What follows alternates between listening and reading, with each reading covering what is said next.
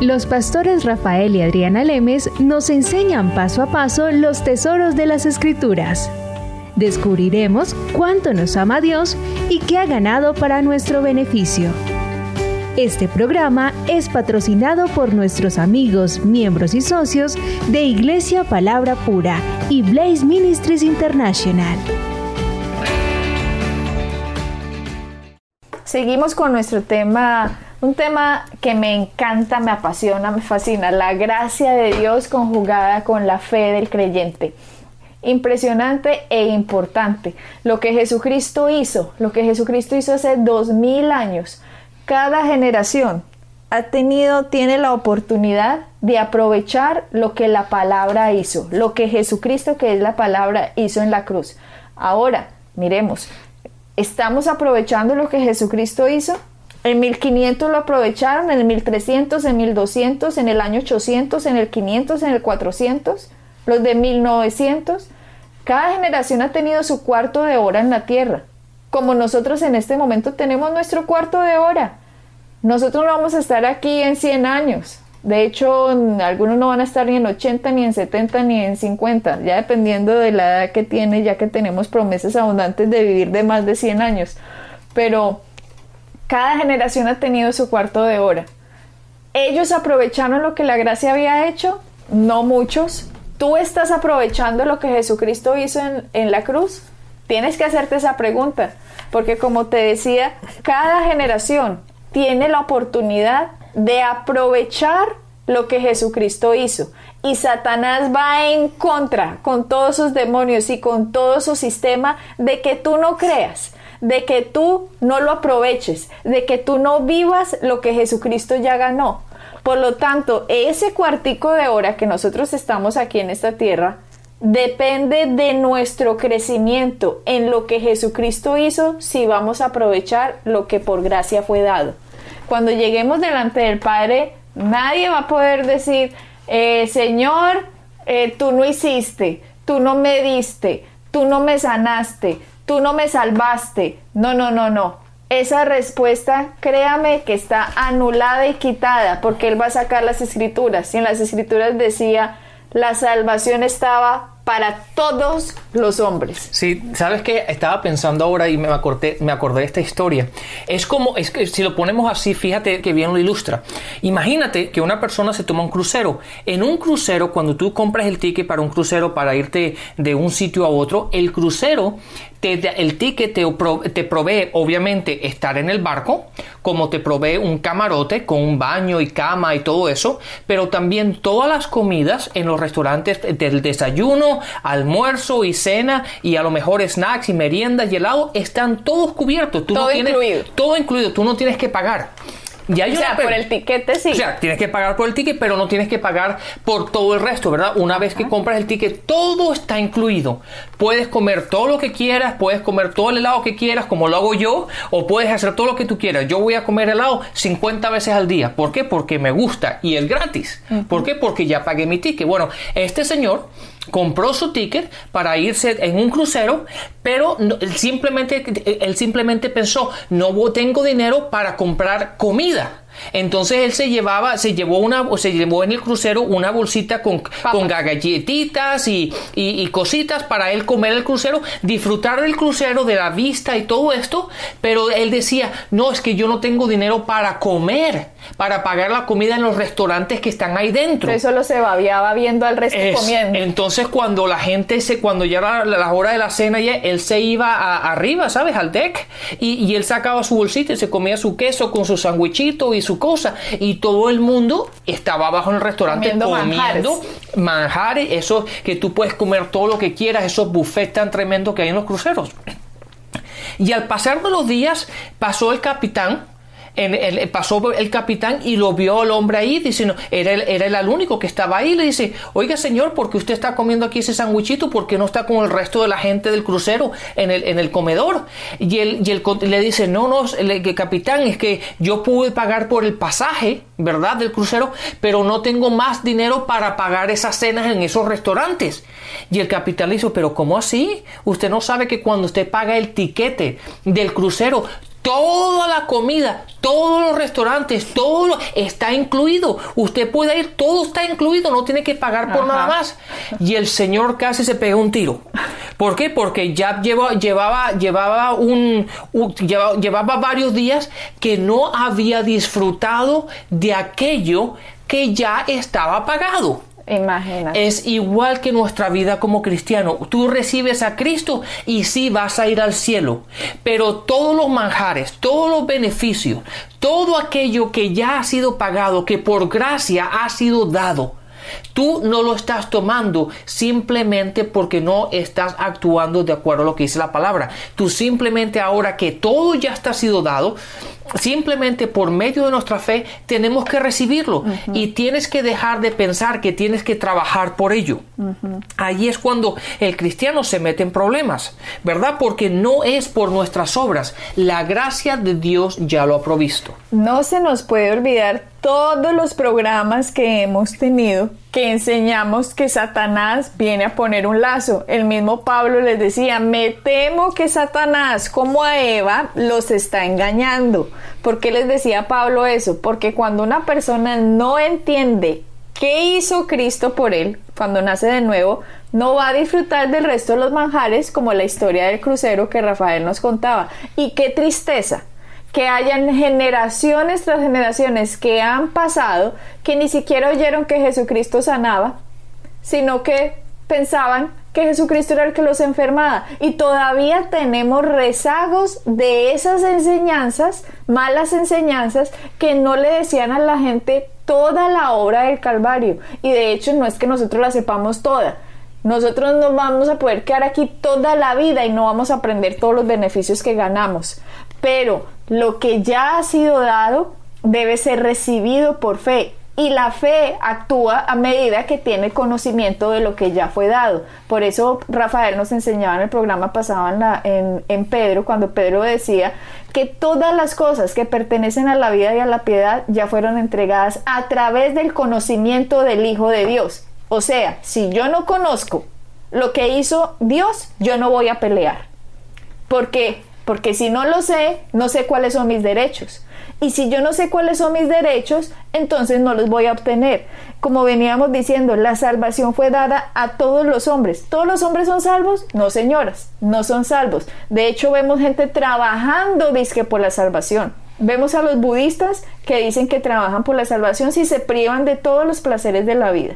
Vemos a los a, religión tras religión, ya sean hinduistas, etcétera, etcétera, etcétera, trabajando por salvación, cuando la salvación solo tiene un nombre, Jesucristo. Y solamente el que reciba a Jesucristo confesando con su boca, creyendo en el corazón, va a disfrutar de lo que la gracia ya dio y así solamente la fe va a recibir. Dios ya te ha bendecido con toda bendición espiritual. Él ya te ha suministrado abundantemente todo lo que necesitas. Así que hay que entender que ya por la gracia fue hecho. Entonces, es, verdad, y eso, y eso es así. supongamos que nuestro tiquete es la Biblia, ¿verdad? Volvamos otra vez a ese ejemplo del crucero. En el tiquete, cuando nosotros, Adriana, cuando nosotros y yo fuimos, fuimos al crucero ah, el año pasado, en el tiquete que compramos te dice todo lo que está incluido en el precio. Pero si tú no lees toda esa información, ¿verdad? Entonces llegas al crucero y piensas, oye, y podría hacer esto y podría hacer lo otro. Bueno, nuestro ticket es la palabra, es la Biblia. Y la gran mayoría de la gente se salva y no, no se pone a leer la Biblia. No se pone a leer los beneficios. Es por ello que aunque la gracia de Dios ya se ha manifestado, aunque la gracia de Dios ya ha sido dada y todo, esta todo esto ha sido provisto, la gente por la ignorancia, ¿verdad? La gente por falta de tomarse el tiempo de leer aquello que está en el tiquete, que lo podemos decir así en nuestra Biblia, ¿verdad? ¿Verdad que Cristo ya lo pagó? Entonces dejamos de vivir en esa vida. Esto sucedió hace más de dos mil años. Jesucristo ahora no va a venir a morir por los pecados de nadie. Jesucristo ya no va a venir para que le hagan más llagas para podernos sanar. Jesucristo no va a volver a venir para hacerse pobre para que nosotros seamos enriquecidos. Jesucristo ya no va a venir para podernos librar de la, de la maldición. Si la persona no entiende que lo que ya Cristo hizo, hecho está, y cada generación tiene que recibir con base a lo que Él hizo y no lo que va a hacer, entonces se está engañando. Porque si usted está pensando, Jesucristo, por favor, sálvame, sálvame. No, no, no, no. La Biblia dice que Él ya nos salvó. Entonces, en vez de decir, Jesucristo, sálvame, pregunten, ¿cómo me salvó? Jesucristo te salvó y si tú recibes a Jesucristo y lo que Él hizo, tú serás salvo. Ah, entonces ya esa oración que Él estaba diciendo, Jesucristo, sálvame, sálvame, no vale. ¿Por qué? Porque no duda porque duda de lo que Cristo ya hizo. Y acuérdese que veíamos que en Santiago dice que el que duda no va a recibir nada de Dios. O sea, ya nadie va a llegar al cielo, al cielo no, cuando se presenten delante de Dios en el juicio final. Nadie va a llegar a decirle, Dios, ahora sálvame. No, él va a decir, no, usted tuvo su oportunidad en la tierra. Y la gente como aproveche su oportunidad, este cuarto de hora, va a recibir la salvación va a recibir la sanidad, va a recibir la provisión, va a recibir todo lo que Jesucristo ganó. Pero si usted no lo recibe, entonces no lo va a poder recibir. La salvación, la sanidad, la liberación ya fueron concedidas. Hoy entonces cuando la gente que está escuchando la verdad y la cree, entonces se convierte en una realidad para ellos, porque empiezan a mezclar la fe con la palabra de Dios. Exactamente, Adriana. Y en el último viaje que, hicimos, estaba, yo estábamos enseñando en una iglesia, en, otro sitio, estábamos enseñando iglesia y yo estaba enseñando el servicio del domingo por la mañana. Y después de ese servicio me vino un señor, estábamos, yo básicamente estaba enseñando sobre este aspecto que estamos hablando ahora. Y este señor me vino con, con lágrimas en los ojos, me dice, gracias porque finalmente me has quitado un peso y he entendido. ¿Por qué? Porque aunque, aunque este señor llevaba salvo muchísimos años, Ahora él estaba tratando de trabajar básicamente para obtener los beneficios de Dios.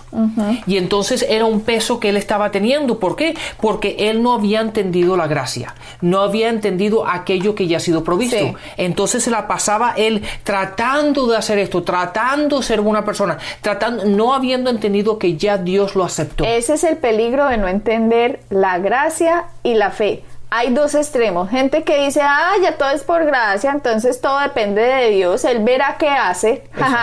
Póngase a ver, él verá todo, a ver qué hace y verá la mentira en la que usted está. No, porque la gracia sin la fe no trabaja.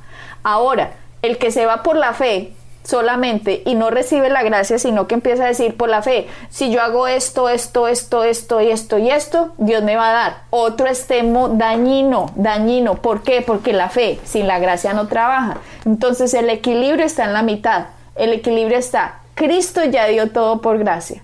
Ahora yo lo recibo por fe. ¿Cierto? Entonces, cuando conjugamos estas dos verdades, que tenemos que recibir lo que ya fue hecho, empezamos a tener una respuesta positiva a lo que Dios ya ha suministrado y esto no va a hacer que la fe haga algo, no, la fe simplemente recibe lo que Dios ya hizo. La fe no obliga a Dios a hacer algo. Exactamente, y hay una cosa interesante, Adriana, que muchas veces la gente ve la fe como una, una herramienta que ellos utilizan para manipular a Dios. Y la fe no manipula a Dios. Tú no puedes por medio de tu fe mover a Dios porque en tal caso des en cuenta que Dios ya hizo todo. No, él ya, está, él, ya está sentado, ¿verdad? Él ya terminó todo el trabajo. Entonces nuestra fe no va a manipular a Dios. Nosotros no podemos, si lo puedo decir así para que la gente lo entienda, doblarle el brazo a Dios, por ejemplo, para que haga algo por nosotros. Como hace gente que dice que voy a ayunar tantos días para que Dios haga algo. Sí, exacto. Entonces, aunque eso suena muy espiritual, básicamente lo que tú estás tratando de hacer es manipular a Dios porque por tu falta de comer, si lo puedo decir así, porque eso no es ayuno. El ayuno de acuerdo a Isaías 58 es completamente diferente a que la gente diga, yo voy a hacer esto para que Dios haga esto. Eso es manipulación, ¿verdad? El ayuno es completamente diferente y, es, e, e, y, las implicaciones del ayuno están muy claras en, en Isaías 58 y muy, son muy específicas y no es manipular a Dios. Pero la gente lo tiende a hacer así y suena tan espiritual, pero lo único que está haciendo es primero que está, está engañada esa persona, pero segundo, des en cuenta que si fuese así, entonces Dios, Dios, se pudiera manipular y Dios no se manipula. A Dios nadie lo puede manipular, nadie le puede torcer el brazo a Dios. Dios, haz esto, si yo hago esto, Él le va a decir, Señor y Señor, su oración no fue oída, porque dice Santiago, el que habla así, el que ore así, el que dude en lo que Jesucristo hizo, prácticamente el que dude, su oración no será oída, recibirá cero del Señor. Por lo tanto, la fe o la gracia separada una de la otra no sirve para nada, porque aunque Cristo haya hecho todo lo que hizo, todas las personas que se están yendo para el infierno, de nada les sirvió lo que la gracia hizo por ellos. No es que las personas se fueron para el infierno porque no había solución, no, es que ellos no recibieron la solución. Entiéndanme, por favor, una persona ahorita en el infierno no puede decir, Señor, tú no me salvaste. Dios le va a decir, Señor, la señora y señora, señor o señora, la gracia ya te había salvado, pero tú no lo recibiste. No recibiste, correcto. De hecho, si miramos el rico este que estaba en el infierno, aunque esto es antes de Cristo, no nos vamos a meter ahí la explicación de, de, esta historia que Jesucristo estaba diciendo, pero este hombre rico le decía a Abraham, Abraham, por favor, salva a mi familia. ¿Y qué le respondió a él? Vea, allá tienen los profetas. Como quien dice, vea, ellos tienen la palabra. Exactamente. La única forma de que la gente se va a salvar es creyendo la palabra. Entonces, hoy en día, la única forma en que usted se va a salvar, la única forma en que usted se va a sanar, la única forma en que usted va a prosperar es que entienda los beneficios que la gracia concedió en la cruz de Cristo. Y cuando usted los entiende, cuando usted los recibe en su corazón, su forma de hablar va a cambiar, su actitud va a cambiar, sus creencias van a cambiar.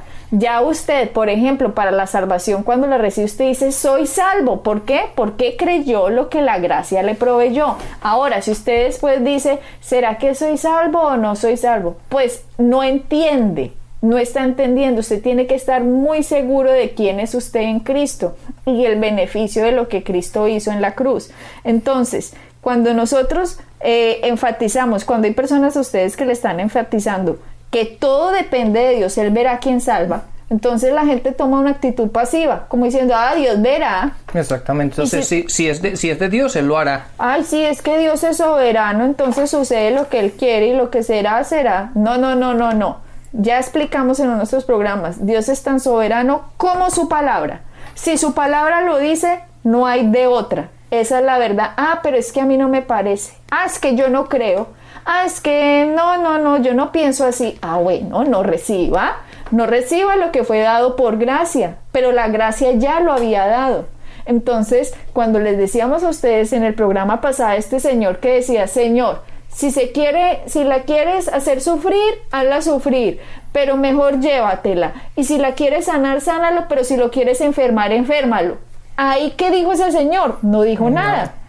No dijo absolutamente nada. En una persona que ora así no entiende lo que por gracia fue dado, no entiende el significado del cuerpo de Cristo, no entiende el significado de la sangre. Sí, pero sabes que Adriana, veámoslo así, porque la gente le cuesta entender un poco la cuestión de la gracia. ¿Por qué? Porque es algo que ellos no tienen que trabajar por ello. De hecho, yo me acuerdo que a mí también al principio se me hizo un poco difícil el aceptar todo esto. ¿Por qué? Porque desde pequeño estamos en una sociedad a que todo lo que tú quieras tener en esta vida tienes que trabajar por ello. ¿Verdad? Entonces tienes que estudiar para que tengas una buena carrera, pues, para que hagas esto, para que puedas vivir bien, para que tengas un auto, tengas una casa, tengas una buena vida. Y entonces todo es lo, que tú tienes que hacer, las obras, que si lo podemos decir de esa forma, o todo el trabajo que tú tienes que hacer para poder obtener los beneficios que esta vida puede proveerte.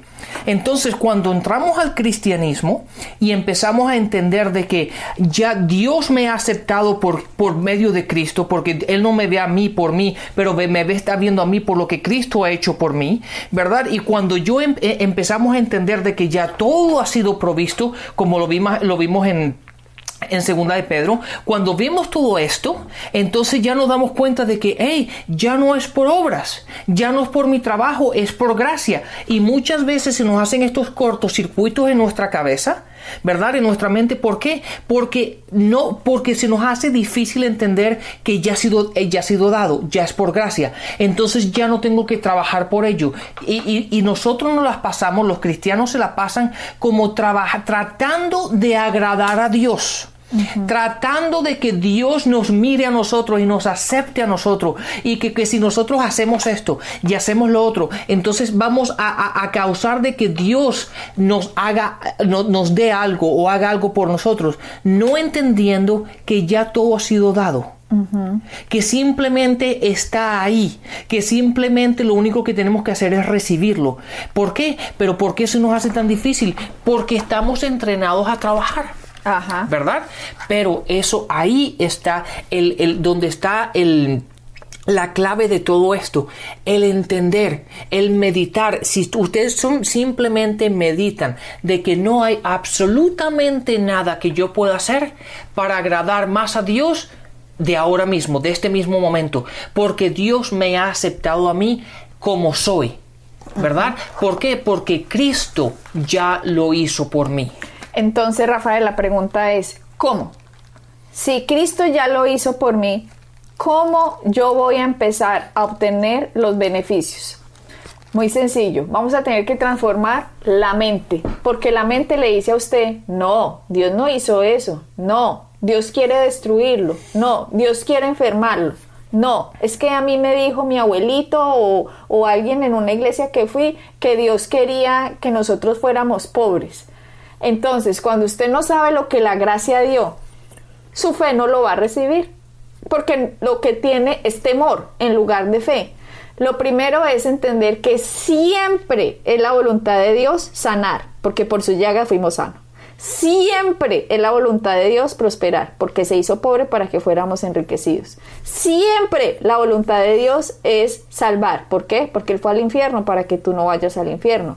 Siempre la bendición de Dios quiere que esté sobre nuestras vidas. ¿Por qué? Porque Jesucristo tomó todas sus maldiciones, las maldiciones en el madero para que nosotros fuéramos benditos. Ahora, wow, esto me cambia a mí que me hayan dicho que me quería enfermo, que me quería pobre, que me quería fracasado y que me estaba maldiciendo. Si usted ha estado recibiendo ese tipo de enseñanza, le digo de una vez, es incorrecta, no es verdad.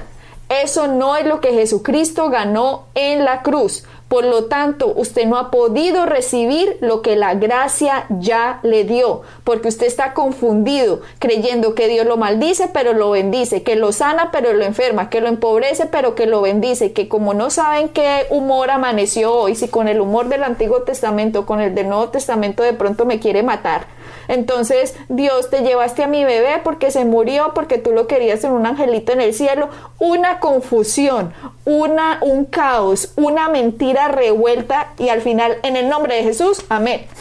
Entonces, tienes que saber siempre, siempre, siempre, siempre, siempre, siempre, después de Cristo, Dios amó tanto al mundo que le dio a su Hijo Jesucristo para que se salvaran, para que tuvieran vida eterna, para que tuvieran vida victoriosa. Entonces, si usted creyó algo diferente, hoy es el día.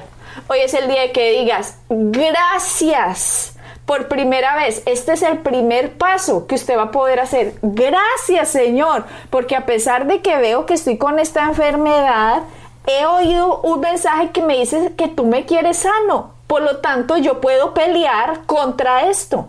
Gracias Señor, porque a pesar de que he sido un pecador empedernido, he oído que tú me amas y que me quieres salvar. Por lo tanto, voy a pelear y voy a hablar lo que tú dices que tengo que hablar. Oh, gracias Señor, porque tú me quieres próspero. Por lo tanto, no voy a seguir creyendo lo que me dijo mi abuelito en la iglesia, en el barrio, en el pueblito, en la ciudad, que Dios me quería pobre, humilde. No, no lo voy a creer porque la escritura dice que Jesús se hizo pobre para yo ser enriquecido. Primer paso, sepa cuál es la voluntad de Dios. Siempre, siempre es bendecirnos. Por eso vino Cristo. Sí, exactamente. Y si lo vemos que Dios es Padre, ¿verdad? Un padre siempre quiere lo mejor para su hijo. Entonces, cuando usted se, cuando usted se pregunte, pues no sé cuál es la voluntad de Dios, simplemente hagas esta pregunta. ¿Es buena? ¿Es, es bueno o es malo? Yo, yo querría, querría esto para mi hijo o mi hija o no. Y si la respuesta es no, pues Dios seguramente no quiere eso tampoco para usted. ¿Por qué? Porque Dios es nuestro Padre. En, en, en Romanos 5, en el versículo 1 dice, justificados pues por la fe, tenemos paz para con Dios. Entonces, cuando tenemos paz, ¿verdad? Es algo que tenemos, que estamos en tranquilidad el uno con el otro. Yo no puedo tener paz cuando yo pienso que Dios me está pegando un palo por la cabeza. ¿verdad? Y entonces eso no es paz. Tenemos paz para con Dios. Estamos justificados por medio de nuestro Señor Jesucristo, por quien también tenemos entrada por la fe a esta gracia en la cual estamos firmes. Wow. Estamos firmes por medio de nuestra fe en esta gracia. Y ahí es donde tenemos que estar establecidos siempre en esta gracia que ya ha sido provista. Recuerda, hoy vimos el primer paso. Sepa que Dios lo quiere bendecido. Así que próximamente vamos a seguir adelante con este tema, que sigan, sigan- sigan siendo establecidos en la palabra, haciendo la palabra y caminando en ella. Y Dios te ama. Bendiciones. Bendiciones. Pueden bajar nuestras enseñanzas en www.iglesiapalabracura.com y visitarnos en nuestra sede en la calle 21326.